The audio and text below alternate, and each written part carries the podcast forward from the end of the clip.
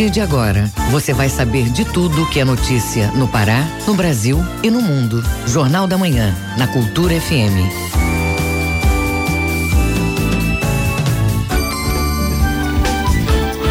Muito bom dia, pontualmente, 7 horas na Grande Belém. Hoje, quarta-feira, 29 de janeiro de 2020. Começa agora o Jornal da Manhã com as principais notícias do Pará, do Brasil e do mundo. A apresentação minha e de Bebel Chaves. Bom dia, Bebel. Bom dia, José Vieira. Bom dia, ouvintes ligados na Cultura FM e Portal Cultura. E você pode participar do Jornal da Manhã pelo nosso WhatsApp 985639937. É só mandar uma mensagem mensagem de áudio e também informações do trânsito. Repetindo o WhatsApp 985639937. Confira os destaques da edição de hoje. Jovens e adultos recebem certificados do programa Territórios pela Paz.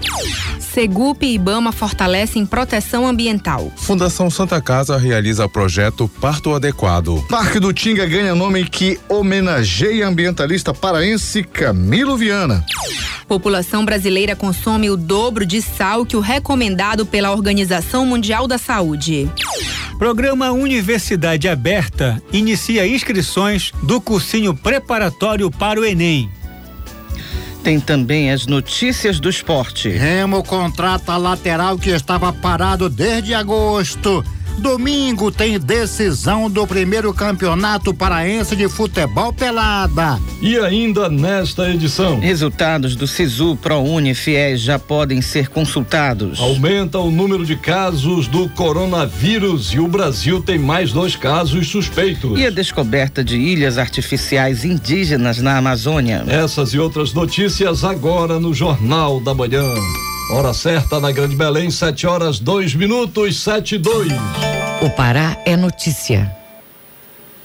Dom Irineu Roman, que foi bispo auxiliar de Belém, vai ser consagrado como primeiro bispo de Santarém. Dom Irineu chegou nesta terça-feira ao município e foi recebido com homenagens, como nos conta de lá o repórter Miguel Oliveira. Dom Irineu Roman, primeiro arcebispo metropolitano de Santarém, foi recebido com festas ontem aqui no município, onde será empossado no cargo pelo Núncio Apostólico do Brasil no dia 2 de fevereiro. Dom Irineu, que foi bispo auxiliar de Belém, recebeu honras de Estado, recepcionado pelo prefeito Nélia Guiar e diversas autoridades civis e militares. Após a recepção no aeroporto, Dom Irineu foi levado em carreata pelas principais avenidas de Santarém e recebeu homenagem de grupos católicos no parque da cidade. De Santarém, Miguel Oliveira, Rede Cultura de Rádio. Vários municípios da Ilha do Marajó vão receber recursos do Ministério da Saúde para o combate à malária e outras doenças. Vamos até lá com o correspondente Edelson Vale. Aqui da Ilha do Marajó, os municípios de Curralinho, Breves, Moaná, Afuá, Ponta de Pedras, Bagre, Anajás, Melgaço e São Sebastião da Boa Vista estão relacionados entre os municípios paraenses que receberão recursos do Ministério da Saúde para reforçar o combate da malária leishmaniose e a doença de Chagas. O dinheiro deve ser destinado a prevenir e controlar essas doenças e faz parte de 35 milhões e 500 mil reais em recursos extras destinados para 434 municípios dos 24 estados brasileiros. Breves está na relação dos municípios com 100 mil a 300 mil habitantes e receberá 450 mil reais. Já os outros municípios marajoaras listam entre aqueles que têm entre 20 mil e 40 mil habitantes. Cada um vai receber 30 mil reais. De Souria, Delson Vale, Rede Cultura de Rádio. Alunos do programa Territórios pela Paz receberam esta semana certificados de conclusão de curso de formação continuada para jovens e adultos. Vamos ouvir os detalhes com o repórter Marcos Aleixo.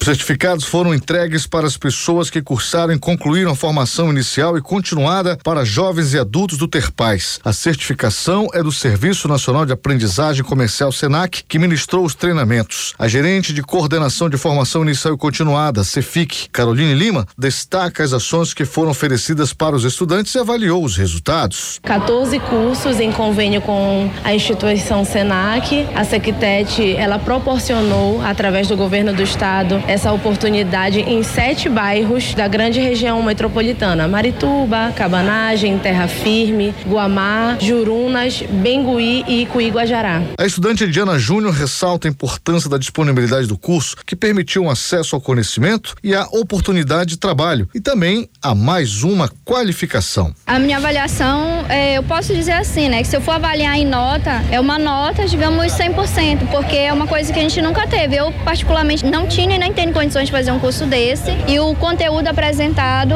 deixou a gente bem preparado para uma área dessa, né, trabalhar com atendimento e recepção. O secretário da Sectet, Carlos Maneschi, destaca a opção do aprendizado próximo ao local de moradia, sem prejuízos aos estudantes e entregando a eles mais uma qualificação profissional que vai permitir mais chances no mercado de trabalho. A ideia do governo do estado, a ideia do governador Helder Barbalho é exatamente essa: trabalhar na perspectiva de dar condições para que pessoas possam ter a oportunidade, primeiro pela formação específica, garantir uma habilidade, aprender o ofício, essas pessoas possam se inserir no mercado de trabalho de maneira mais fácil. A situação, a gente compreende a dificuldade hoje da situação do desemprego, do emprego informal, tanto mais do que nunca, é preciso ter qualificação e capacitação disponível para que pessoas possam acessar essa capacitação e ter uma oportunidade maior. Foram concluídos 10 cursos nos sete bairros que recebem as ações do Terpaz. Ao todo, 250 moradores nos territórios foram contemplados. Marcos Aleixo, Rede Cultura de Rádio. Jornal da Manhã.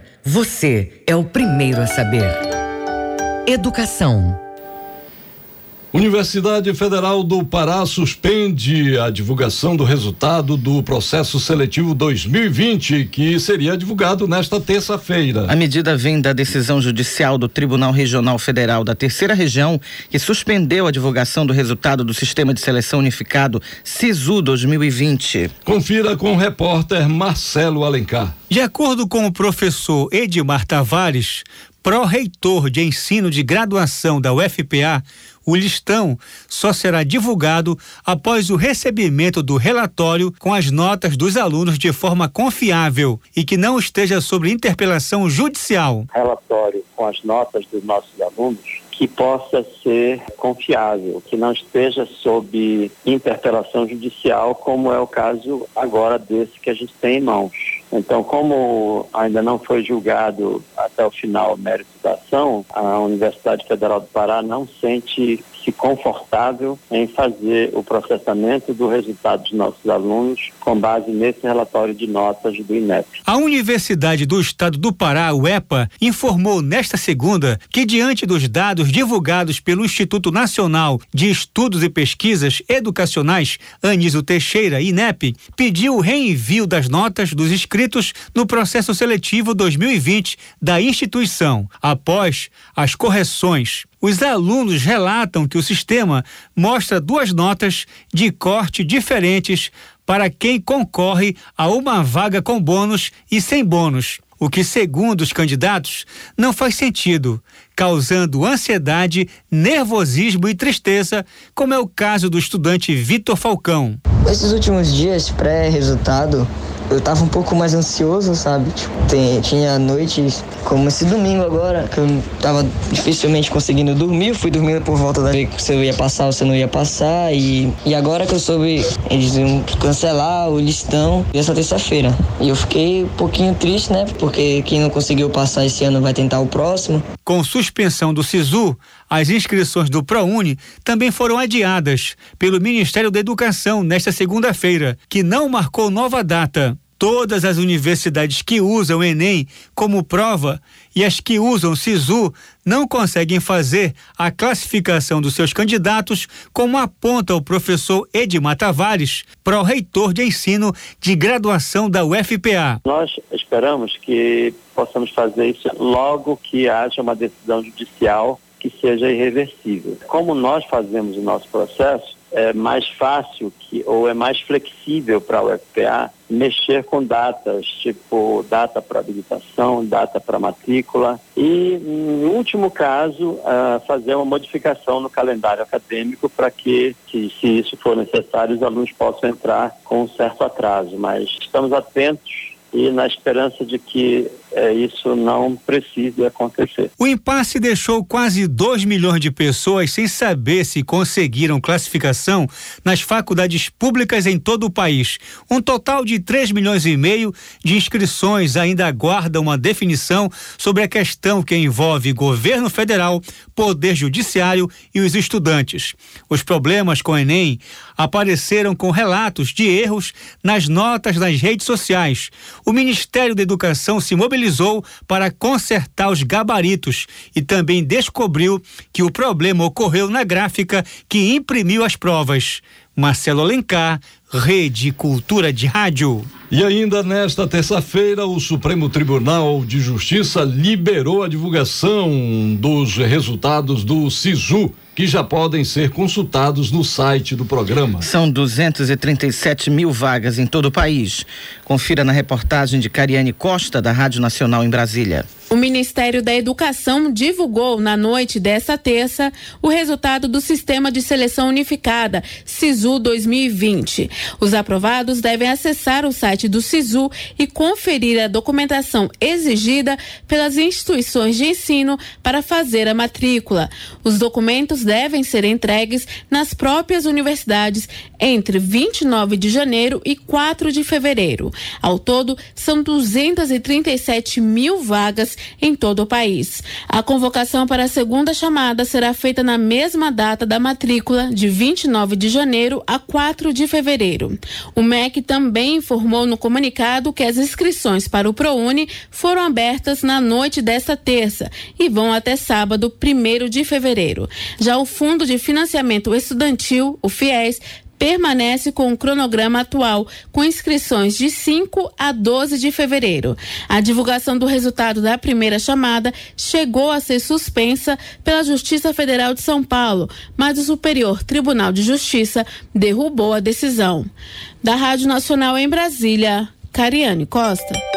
Segurança Pública. Secretaria de Segurança Pública e Defesa Social do Estado, Segup, firma um termo de cooperação técnica com o Instituto Brasileiro do Meio Ambiente e dos Recursos Naturais Renováveis, o IBAMA. O acordo visa garantir a presença de policiais militares nas operações ambientais. A reportagem é de Tamires Nicolau. A parceria entre a Segup e o IBAMA busca fortalecer as fiscalizações de proteção ambiental no Pará e garante a presença de policiais militares militares nas operações para a segurança dos agentes do Instituto de Meio Ambiente. O secretário de Segurança Pública do Estado, o Alame Machado, ressalta que os órgãos estão integrados para atuar no combate ao desmatamento. É, nós estamos atuando, inclusive, neste momento, desde a semana passada, na região de Senador Zé Porfírio, que foi, inclusive, uma, um, um, dos pontos de maior desmatamento no ano passado, identificado pelo IBAMA e pelos órgãos de, de proteção, de defesa e fiscalização. E, na verdade, esse termo ele apenas formaliza o que nós já vimos fazendo e organiza melhor a nossa agenda de trabalho juntamente com a, a do IBAMA. Temos operações conjuntas sempre, porém a Polícia Militar ela apoia todos os órgãos de fiscalização seja da área ambiental, da área fundiária. Então nós temos que ter um cronograma para que nós possamos atuar em conjunto com essas forças. E na verdade o termo de cooperação ele vem é, é para que a gente possa formalizar isso, concatenar as ideias, os planejamentos, fazer um organograma e um planejamento para o ano todo, para que a gente possa, sim, aí identificar os pontos vulneráveis e poder fiscalizar com mais efetividade esses locais. A Polícia Militar já atua em operações do IBAMA e do Instituto Chico Mendes de Conservação da Biodiversidade. Com a parceria também está previsto um convênio que vai garantir que as diárias dos policiais sejam pagas pelo IBAMA. O comandante-geral da PM, Coronel Dilson Júnior, destaca que a corporação vai ampliar a atuação no interior. Nós temos o projeto dentro da nossa lei de organização de criar companhias independentes de polícia ambiental nos é, municípios onde se identifica o maior índice de desmatamento, justamente para coibir esse tipo de crime ambiental. O termo entre as instituições também prevê que todo o material apreendido nas operações, como madeira, caminhão e combustível, seja doado para a Segup. O diretor de proteção ambiental do IBAMA, Olivalde Azevedo, fala sobre a importância da parceria entre os órgãos. É impossível atuar nessa área de conflito feito sem o apoio policial. Não há como o IBAMA, muito embora nossos fiscais, nossos agentes trabalham armados, mas é óbvio que uma polícia, um exército, ele dá muito mais guarida ao trabalho do IBAMA. O convênio tem vigência de 12 meses e pode ser prorrogado por igual período. O termo prevê ainda que o IBAMA promova a capacitação de agentes de segurança. Tamires Nicolau, Rede Cultura de Rádio. Hora certa na Grande Belém, 7 horas 15 minutos, 7 e 15. Ouça a seguir no Jornal da Manhã. População brasileira consome quase o dobro de sal recomendado pela Organização Mundial de Saúde. É daqui a pouco aqui na Cultura FM. Não saia daí, a gente volta já. Tudo o que é notícia, você ouve no Jornal da Manhã.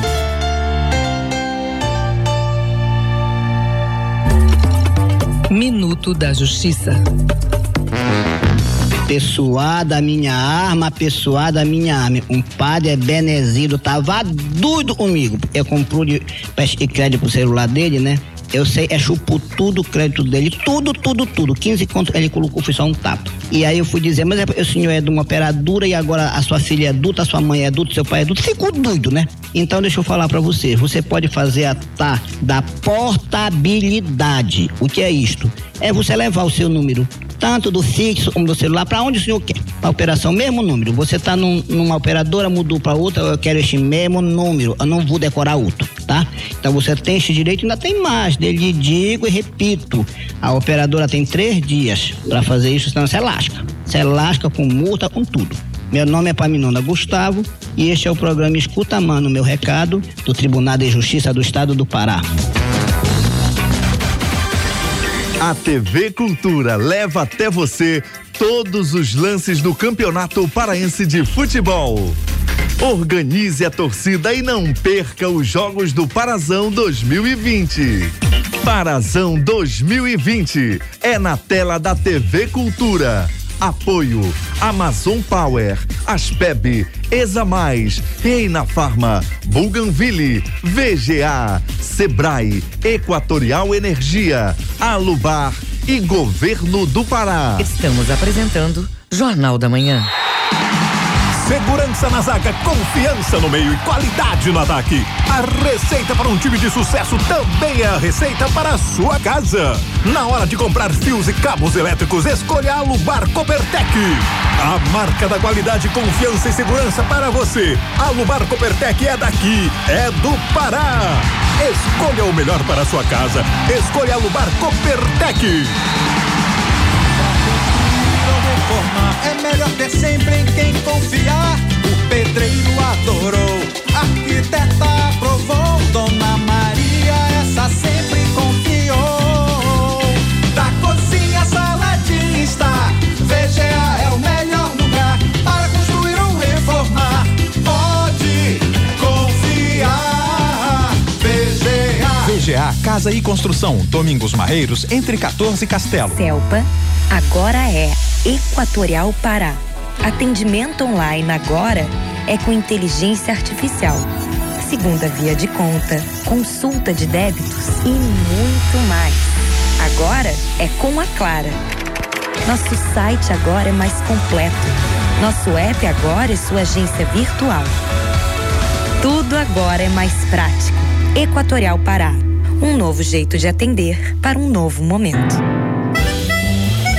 Cultura Instrumental. Quinta, oito da noite, na Cultura FM.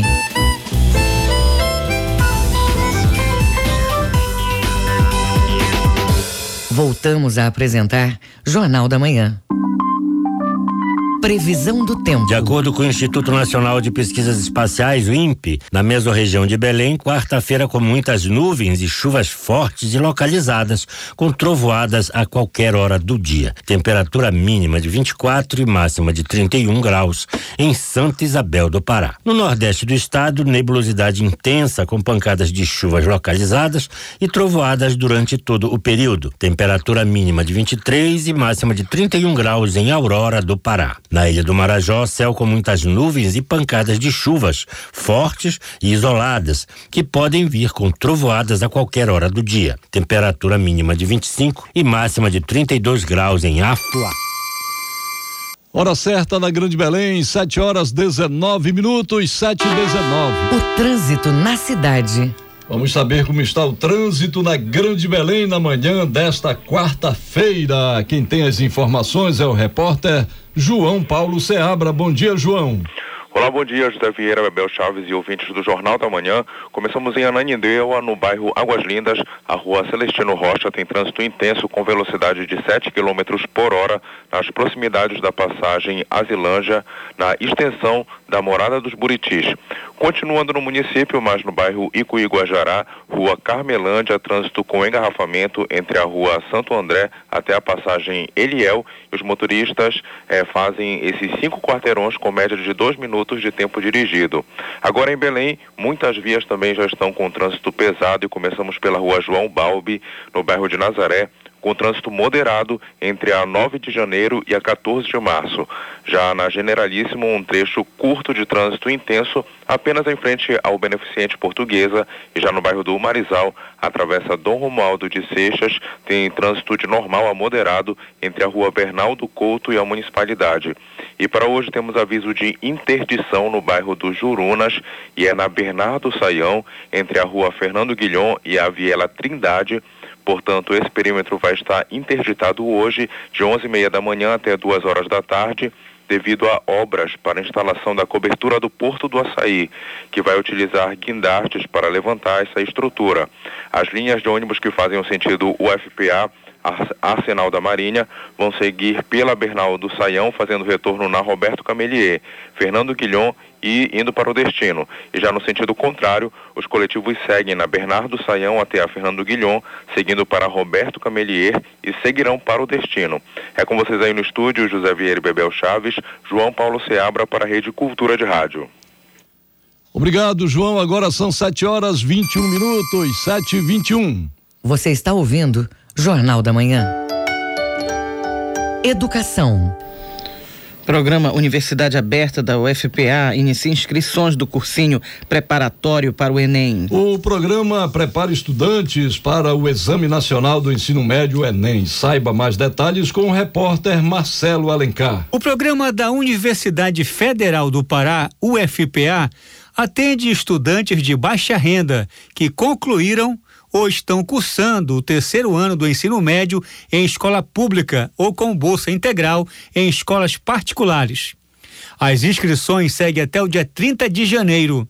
Ao todo, são ofertadas 112 vagas e os estudantes serão aprovados via processo seletivo, que consiste em uma prova de múltipla escolha com 10 questões de matemática e 10 questões de português, como informa o coordenador do cursinho da UFPA, Agenor Mesquita. As disciplinas da prova vão ser matemática e português. São 10 questões de matemática, 10 questões de português, tudo no nível básico, tá bom, do ensino médio. São três critérios obrigatórios para conseguir as vagas, como aponta o coordenador do cursinho da UFPA, Agenor Mesquita. Nós temos três critérios para selecionar os indicados para vaga. Por mais que a pessoa faça uma pontuação, mas nós temos os, as pessoas que saem na frente, que são as pessoas que já concluíram o ensino médio, que tiraram as maiores notas em português, na prova, no caso, e as pessoas mais idosas, tá bom? Esses, esses já saem na frente. E a gente vai postar os selecionados no, no,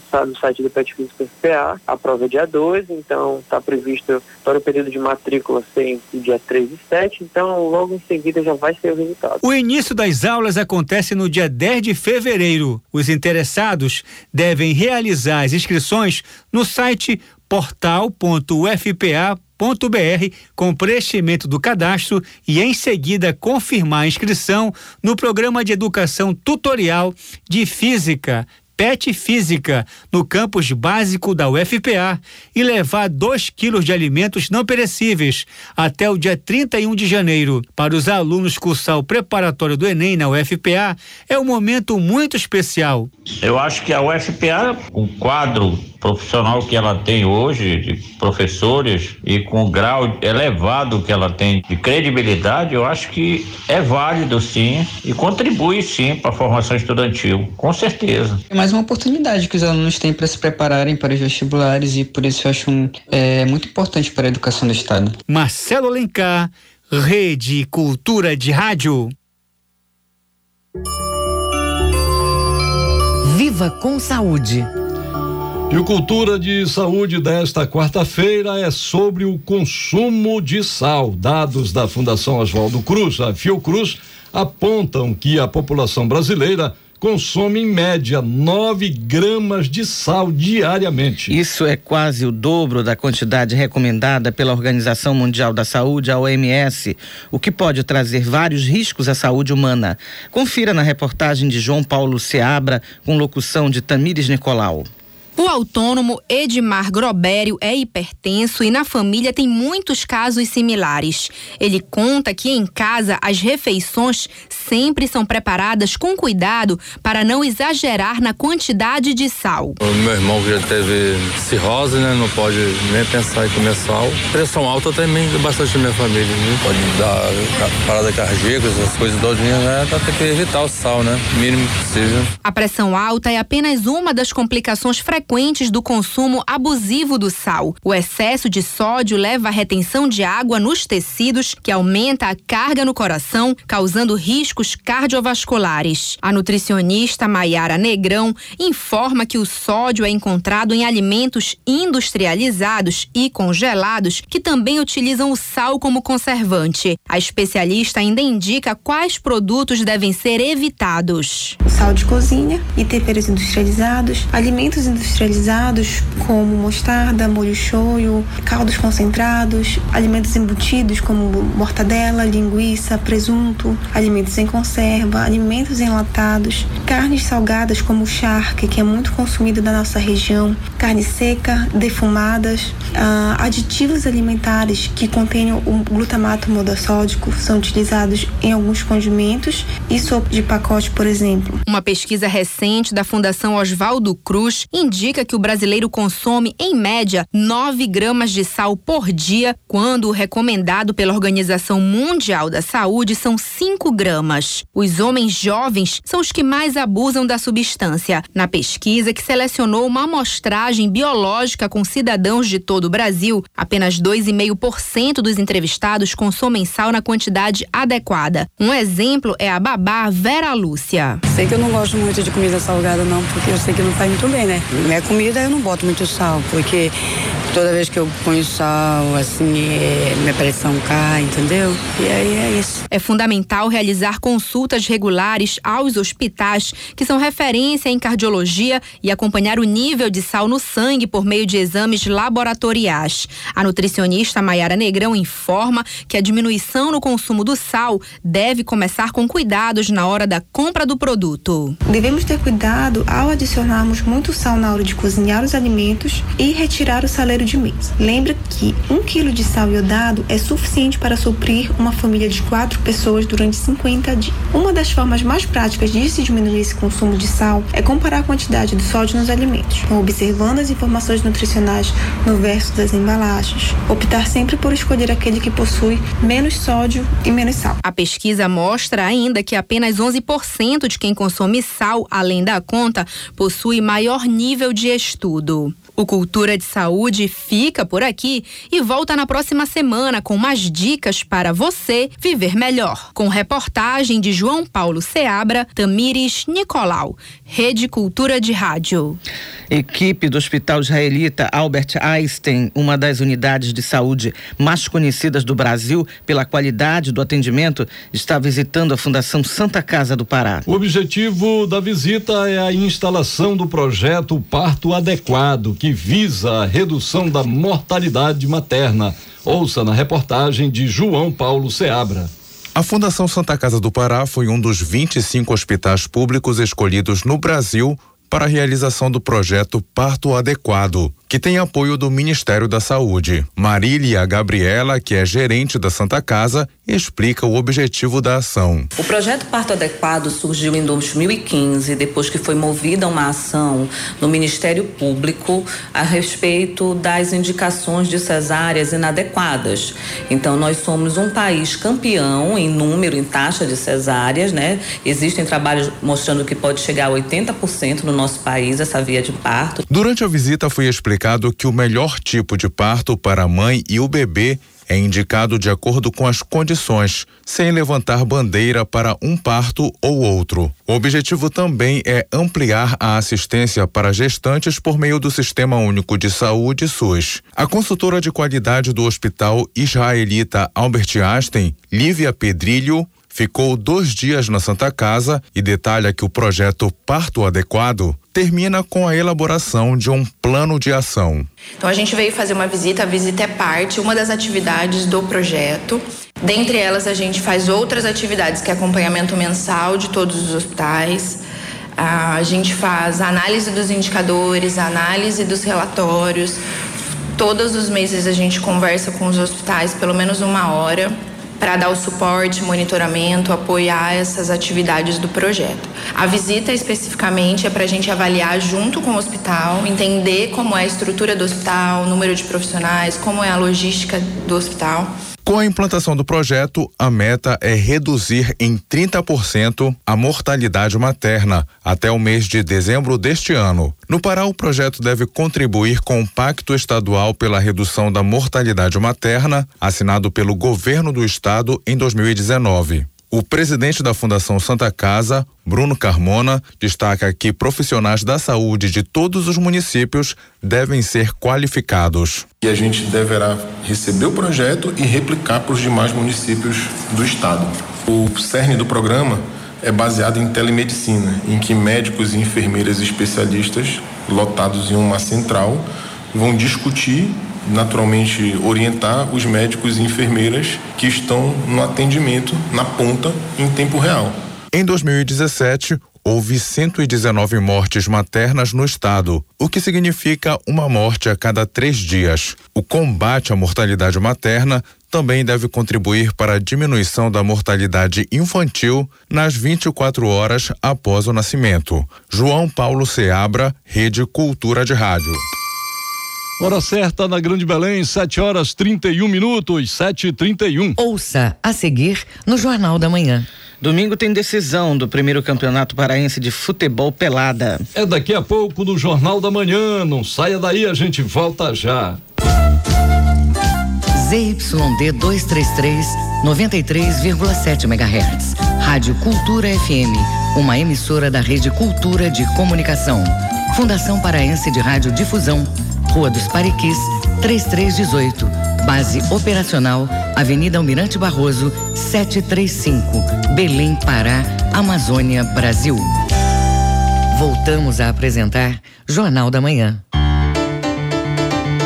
Tábuas de Marés. De acordo com o Instituto Nacional de Pesquisas Espaciais, o INPE, em Salinas, Marudá e Algodual, a maré está enchendo e atinge seu nível mais alto às 9h20 da manhã. A maré baixa está prevista às 10 para as 4 da tarde. Na Ilha de Mosqueiro, a maré está enchendo e chega ao seu nível mais alto a uma hora da tarde. A maré alta vai ocorrer às 7 e 10 da noite. No Porto de Belém, a maré está enchendo e atinge seu nível mais alto às 15 para as 2 da tarde. A maré baixa vai acontecer acontecer a 15 para as 9 da noite. No porto de Vila do Conde, em Barcarena, a maré está vazando e atinge a baixa-mar às 9 e 5 da manhã. Maré alta está prevista às 2 e 15 da tarde. No Trapiche de Breves, na Ilha do Marajó, a maré está enchendo e estará na pré-mar às 20 para as 9 da manhã. A maré baixa vai ocorrer às 5 para as 4 da tarde. Hora certa da Grande Belém, 7 horas 33 minutos, 7 e 33 Esporte. Domingo tem decisão do primeiro campeonato paraense de futebol pelada e Clube do Remo contrata lateral que estava parado desde agosto do ano passado, Alexandre Santos. Nós começamos falando sobre o primeiro campeonato paraense de futebol pelada. Neste domingo pela manhã tem decisão no campo da Tuna entre Pernal do Bengui e Botafogo do Atalaia, valendo o título e a soma de 17 sete mil ao campeão e cinco mil para o vice. É o que diz o coordenador do projeto, Jorge Anderson. A expectativa não poderia ser diferente, envolvendo os bairros, as comunidades, envolvendo não só as duas equipes, não só as 48 equipes que participaram da competição, né? Em mais de 80 jogos, foram 18 jogos transmitidos e a grande final que será transmitida ao vivo no próximo domingo, 11 horas da manhã, direto da Tuna, né? Dois bairros fortíssimos estarão na decisão do título, que é o bairro do Atalaia e o bairro do Bengui. Tenho certeza que vai ser uma grande final e é claro, todos estão convidados. Tem o terceiro lugar logo cedo, né? 9 horas da manhã, entre as equipes do DDC da Cremação e o Panelinha do Tapanã. E às 11 horas a grande final. Vamos ter assim, uma grande festa na Tuna com sorteio de prêmios, a entrada um quilo de alimento não perecível, tem bicicleta, tem bola, enfim, para a grande final entre Botafogo do Atalaia e Pernal do Bengui. Todos convidados domingo de manhã na Tuna Luso Brasileira. Um grande abraço entra em reta final o campeonato da nossa Liga de Basquete. Entenda com Manuel dos Santos Alves. O campeonato da nossa Liga de Basquete já está entrando para a fase dos playoffs decisivos. A próxima rodada está marcada para o próximo domingo, quando serão realizadas seis partidas no ginásio Altino Pimenta. Às nove e quinze, New Way e Basquete Terra Santa, estreante no campeonato. Às dez e meia, Companhia Belém e Abaité. Meio-dia, Esporte Belém e Mãe do Rio. Uma e meia da tarde, Aquários e Ananindeua. Três da tarde, Valdecans e Master Pará. E às 16h30, Médici e Tapanã. Não custa lembrar que os jogos da nossa Liga de Basquete têm entrada gratuita no ginásio Altino Pimenta. Manuel Alves, para a Rede Cultura de Rádio. Estão abertas as inscrições para o primeiro Copão de Futebol Amador de Jacundá. Bruno Barbosa. No próximo mês, a cidade de Jacundá vai ser o palco da primeira edição do Copão de Jacundá de Futebol Amador. As inscrições estão abertas, com apenas 16 vagas. O campo do Castanheirão vai ser o local das partidas lá mesmo, na própria cidade de Jacundá. As inscrições encerram no próximo dia 14 de fevereiro. Então, para quem quiser informações e realizar inscrições, precisa ligar para o número 0, operadora 94 99202 8919 ou também adicionar no WhatsApp. A rodada inicial do primeiro Copão de Jacundá de futebol amador vai ser realizada no dia 23 de fevereiro. Bruno Barbosa, Rede Cultura de Rádio. No Bainão, o Remo anunciou ontem mais uma contratação. Lateral direito Nininho, 27 anos, natural de Pernambuco, que está sem jogar desde o mês de agosto. O seu último clube foi o Passos de Ferreira, em Portugal. Nininho já jogou no Remo em 2018. Na Cruzu, o time bicolor se prepara para voltar a jogar no Campeonato Paraense o seu terceiro jogo, primeiro jogo do clube no Mangueirão. Neste domingo, diante do Castanhal, o mando de jogo é do time da cidade modelo que não teve o seu estádio Maximino Porpino liberado a tempo. Alexandre Santos para a Rede Cultura de Rádio. Hora certa na Grande Belém, 7 horas 37 minutos, 7 37 Jornal da Manhã. Informação na sua sintonia. O Mundo é Notícia.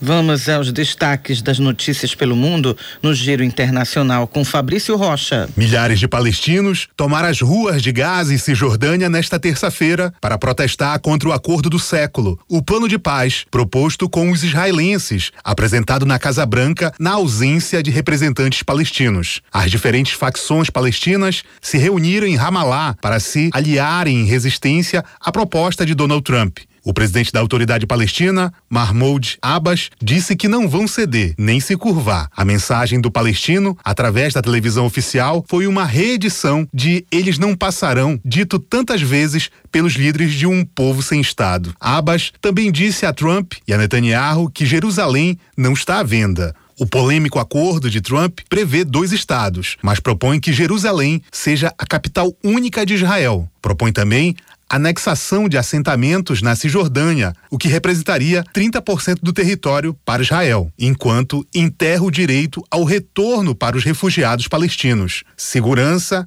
e o controle do espaço aéreo a oeste do Vale do Jordão ficaria com Israel, enquanto o Hamas, que controla a faixa de Gaza, seria desarmado. As informações são do jornal El País.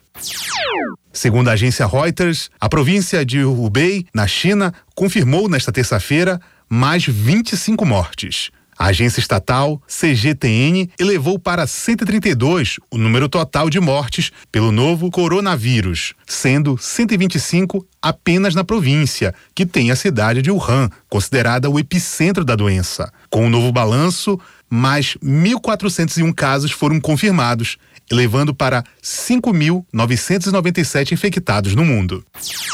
A polícia da França desalojou nesta terça-feira centenas de imigrantes instalados em um acampamento improvisado no norte do país, em resposta a uma promessa do governo de desmantelar estes locais insalubres. Entre 900 e 1.800 pessoas incluindo menores, viviam neste acampamento, em barracas ou em abrigos improvisados, junto ao Boulevard Periférico de Paris. Vários acampamentos surgiram na capital francesa desde a crise migratória deflagrada em 2015. Cerca de 20 mil imigrantes e refugiados foram retirados destes acampamentos no último ano. As informações são da agência France Press. Fabrício Rocha, Rede Cultura de Rádio. Fique sabendo primeiro, Jornal da Manhã aqui na Cultura FM. Hora certa na Grande Belém, 7 horas 40 minutos, 7 e 40 Você está ouvindo Jornal da Manhã. E a forte chuva que caiu em Belém na tarde desta terça-feira castigou a capital paraense. Foram diversos transtornos que dificultaram a vida de quem precisava se deslocar na cidade. Ouça na reportagem de Roberto Apolo. O inverno amazônico já chegou em nossa região e com ele normalmente vem os transtornos causados pelas fortes chuvas. Na tarde de ontem não foi diferente. Vários pontos de alagamentos se formaram em nossa cidade, dificultando a vida de quem precisava se deslocar. Esta situação foi sentida na pele pelos motoristas. Prejudica muito porque a gente não vê os buracos, é, o trânsito fica complicado, né? Corre risco de acidente. Agora ali na, ali na praça também caiu uma árvore ali, então tudo isso pode cair em cima do carro prejudica em todas as formas, né? Até mesmo porque o, o trânsito fica um caos, né? Ninguém consegue andar, as, as ruas ficam alagadas e ninguém pode fazer nada, infelizmente. É inegável que as questões climáticas têm grande influência na mobilidade urbana de Belém. A prova disso foram os estragos deixados pelo temporal desta terça-feira. Árvores caíram na Travessa Angostura, próximo à Avenida Duque de Caxias, e outra na Travessa Apinagés, próximo ao canal da Quintino Bocaiúva. O meteorologista Tiago César explica estes fenômenos ocorridos no inverno amazônico. Ele ainda dá dicas para a população. É comum para a época do ano os grandes volumes de precipitação, principalmente devido a sistemas como a zona de convergência intertropical, que, aliado a outros sistemas, aumentam o volume de precipitação, a intensidade da precipitação e dos sistemas na nossa região. Mas a intensidade aumenta também devido à poluição atmosférica, pois quanto maior maior quantidade de poluição atmosférica e maior quantidade de calor retido nos centros urbanos, e isso acaba ocasionando com que os sistemas tornem-se mais severos. Portanto, para o período, esse grande volume de precipitação é normal, mas sempre é bom verificar antes de sair de casa a tábua de marés, pois se você observar que a maré está alta e está chovendo forte, é melhor se precaver, esperar pelo menos meia hora depois da chuva para poder sair ou tomar cuidado com os pontos principais de alagamento na nossa cidade. Devido à chuva forte, algumas vias apresentaram pontos de alagamento, como a Rua João Balbi com a travessa Almirante Vandecock, trechos da Rua dos Pariquis entre as travessas Quintino Bocaiúva e Benjamin Constant, além de pontos críticos localizados na Avenida João Paulo II e na travessa Lomas Valentinas esquina com a Avenida Rômulo Maiorana. Roberto Apolo, Rede Cultura de Rádio. Pois é, e a cada chuva em Belém é um transtorno total, né? Na periferia aí os canais transbordaram, por exemplo, ali em São Brás, na Roso Daninho, com a primeira de Queluz, é, o, o canal da Gentil transbordou e aí alaga tudo ali naquela baixada. E também houve problemas no trânsito. A Superintendência Executiva de Mobilidade Urbana de Belém informa que manteve 100% de seu contingente nas ruas ontem posicionados tentando dar vazão ao tráfego em pontos de alagamento que sofreram com as chuvas fortes e contínuas. Mas a combinação da grande quantidade de veículos nas vias e as condições adversas de tempo geraram inevitáveis congestionamentos. Sobre os semáforos, a CEMOB informa que eles foram prejudicados pela oscilação na rede de energia elétrica e que nesta quarta-feira vai fazer um levantamento de quantos permanecem em pane para que sejam feitos os reparos necessários.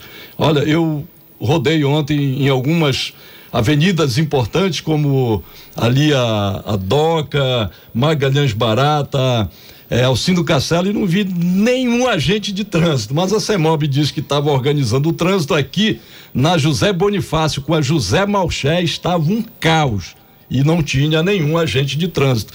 Então, ou o agente de trânsito é invisível ou ela realmente não colocou é, o suficiente para organizar o trânsito, porque aqui em São Brás o trânsito ontem estava um verdadeiro caos na hora da chuva. Hora certa na Grande Belém, 7 horas 45 minutos, 7 e 45 Ouça a seguir no Jornal da Manhã. Aumenta o número de casos do coronavírus e o Brasil tem mais dois casos suspeitos. É daqui a pouco no Jornal da Manhã. Não saia daí, a gente volta já. Estamos apresentando Jornal da Manhã. Selpa agora é Equatorial Pará Atendimento online agora é com inteligência artificial. Segunda via de conta, consulta de débitos e muito mais. Agora é com a Clara. Nosso site agora é mais completo. Nosso app agora é sua agência virtual. Tudo agora é mais prático. Equatorial Pará. Um novo jeito de atender para um novo momento. Segurança na zaga, confiança no meio e qualidade no ataque. A receita para um time de sucesso também é a receita para a sua casa. Na hora de comprar fios e cabos elétricos, escolha a Lubar Copertec. A marca da qualidade, confiança e segurança para você. A Lubar Copertec é daqui, é do Pará. Escolha o melhor para a sua casa. Escolha a Lubar Copertec. Brasil Brasileiro, sexta, oito da noite, na Cultura FM.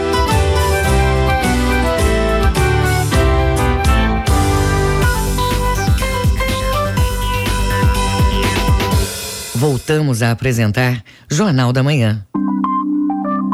Previsão do tempo. De acordo com o Instituto Nacional de Pesquisas Espaciais, o INPE, no sudeste do Pará, quarta-feira de muitas nuvens, com curtas aberturas e pancadas de chuvas fortes, acompanhadas de trovoada a qualquer hora do dia. Temperatura mínima de 24 e máxima de 33 graus em Rio Maria. No sudoeste do Pará, dia com muitas nuvens e pancadas de chuva localizadas, que podem ser fortes e com trovoadas a qualquer hora do dia. Temperatura mínima de 23 e máxima de 32 graus em Vitória do Xingu. No Baixo Amazonas e Calha Norte, céu com nebulosidade intensa intensa e fortes chuvas isoladas e com trovoadas a qualquer hora do dia, mínima de 24 e máxima de 31 graus em Terra Santa.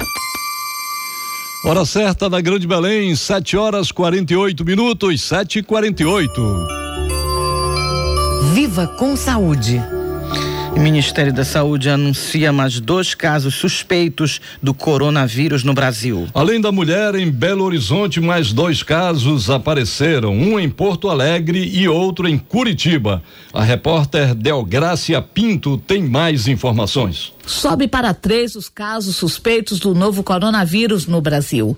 Além do caso da mulher em Belo Horizonte, noticiado na manhã desta terça-feira pelo Ministério da Saúde, um caso em Porto Alegre, no Rio Grande do Sul, e outro em Curitiba, no Paraná, foram divulgados nesta terça-feira à tarde. Os pacientes se enquadraram na atual definição de caso suspeito estabelecido pela OMS, Organização Mundial da Saúde. Eles apresentaram febre, pelo menos um sinal ou sintoma respiratório e viajaram para a área de transmissão nos últimos 14 dias. Com as suspeitas, o Ministério da Saúde subiu o nível de vigilância no Brasil. Saiu do nível 1, considerado de alerta, para o nível 2, de risco iminente do vírus chegar ao país. Caso se confirme algum caso, o nível sobe para 3 que é o de situação de emergência em saúde pública. O aumento do nível de vigilância no Brasil ocorreu um dia após a Organização Mundial da Saúde mudar de moderado para alto o grau de risco de epidemia global do coronavírus. Entre outras mudanças, a pasta agora considera suspeita qualquer pessoa que apresente febre ou problemas respiratórios 14 dias após visitar qualquer local da China e não apenas a província de Wuhan o epicentro da epidemia. O ministro da Saúde, Henrique Mandetta, ressalta que a definição dos níveis é um protocolo internacional. Então nós não somos uma ilha, nós estamos num mundo globalizado, as pessoas vão e vêm, mercadorias têm trânsito eh, e a gente precisa estar atento. Não é motivo nenhum nesse momento para a gente eh, ter qualquer tipo de pânico, mas cautelosos. Nós temos um sistema de vigilância robusto, reconhecidamente robusto. Então agora nós estamos preparados para monitorar todo esse quadro. O Ministério da Saúde já acompanhava o caso suspeito de uma jovem de 22 anos que está em observação em Belo Horizonte. Ela estava na China e apresentou sintomas compatíveis com os do coronavírus. A pasta ainda monitora 14 pessoas próximas à paciente, que até agora não apresentaram qualquer sintoma. Segundo o Ministério, foram detectados mais de 7 mil rumores de coronavírus no Brasil. Desses, 12 foram notificados, nove já foram excluídos e apenas três estão em observação. O número de mortos pelo coronavírus chegou a 106 após as autoridades chinesas confirmarem que mais 24 pessoas faleceram nesta terça-feira. Outros 65 casos foram notificados em 17 países, incluindo Austrália, Japão, França, Canadá e Estados Unidos. Da Rádio Nacional em Brasília, Delgrácia Pinto. Estamos apresentando Jornal da Manhã. Política. O ministro da Justiça, Sérgio Moro, cumpriu agenda no Rio de Janeiro nesta terça-feira. Entre os compromissos, um evento do Departamento Antidrogas dos Estados Unidos e o um encontro com o juiz federal Marcelo Bretas. A repórter Tâmara Freire, da Rádio Nacional do Rio de Janeiro, tem os detalhes. O ministro da Justiça e Segurança Pública, Sérgio Moro, cumpriu uma agenda de compromissos fechados no Rio de Janeiro nesta terça-feira. Pela manhã, ele participou da abertura de um evento organizado pelo DEA, o Departamento Antidrogas do governo americano, em um hotel na zona sul da capital fluminense. De acordo com a assessoria de imprensa do ministério, em uma breve fala, o ministro ressaltou a importância da cooperação internacional no combate ao tráfico de entorpecentes. Em seguida, Moro se reuniu reuniu com o juiz federal Marcelo Bretas, titular da sétima vara criminal federal e responsável pelos processos da Operação Lava Jato no Rio. Também esteve presente o diretor-geral da Polícia Federal, Maurício Valeixo. O encontro, segundo o Ministério, teve o objetivo de reforçar o apoio do governo federal às ações de combate à corrupção exercidas pela Força Tarefa no Estado.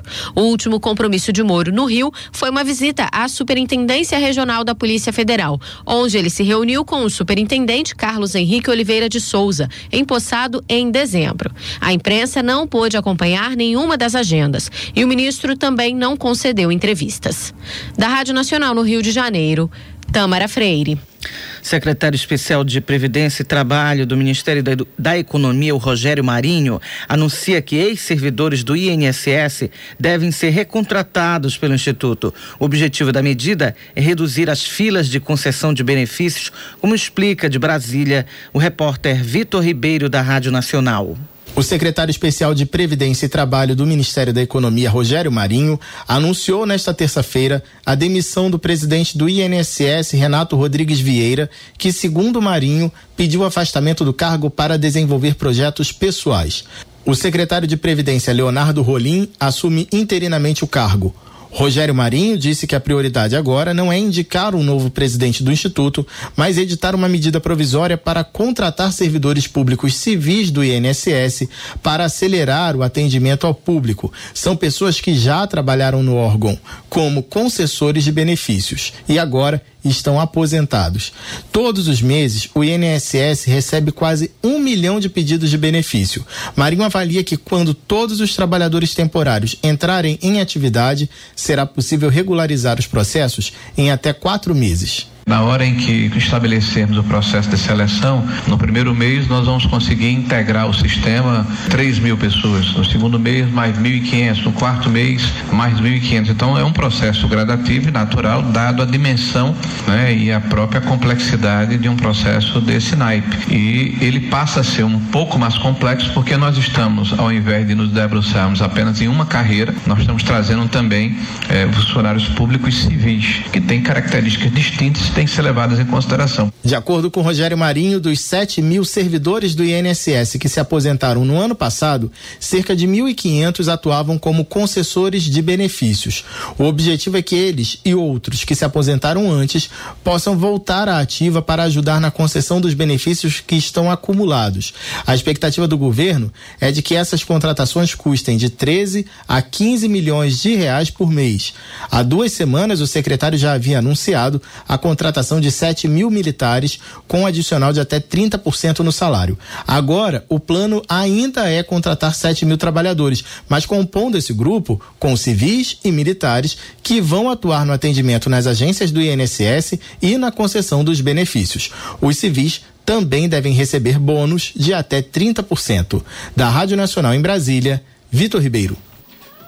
Arqueólogos do Instituto Mamirauá descobriram mais de 20 ilhas artificiais construídas por indígenas em áreas de várzeas na região do Médio e Alto Solimões. A repórter Maíra Heinen, da Rádio Nacional, em Brasília, tem os detalhes. Uma pesquisa ainda em andamento, realizada por arqueólogos do Instituto Mamirauá, aponta mais de 20 ilhas artificiais construídas por indígenas em áreas de várzeas, na região do Médio e Alto Solimões, na Amazônia.